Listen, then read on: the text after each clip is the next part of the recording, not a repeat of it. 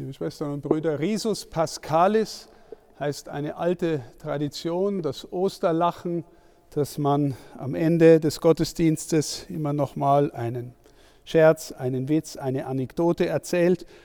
Und mir ist folgende Anekdote untergekommen, ich möchte fast sagen passiert, aber ganz so ist es doch nicht passiert. Aber Sie werden es gleich verstehen, warum. Der Bischof wünscht sich eigentlich, dass, sagen wir mal, in seinem Kontext vielleicht bei großen Gottesdiensten auch einmal ein Wunder passiert. Dass irgendwas passiert, dass die Leute dann noch fester glauben, weil ein Wunder sich ereignet hat. Und es ist wieder ein großer Festgottesdienst. Die Kirchenmusik ist auch wie bei uns wunderbar.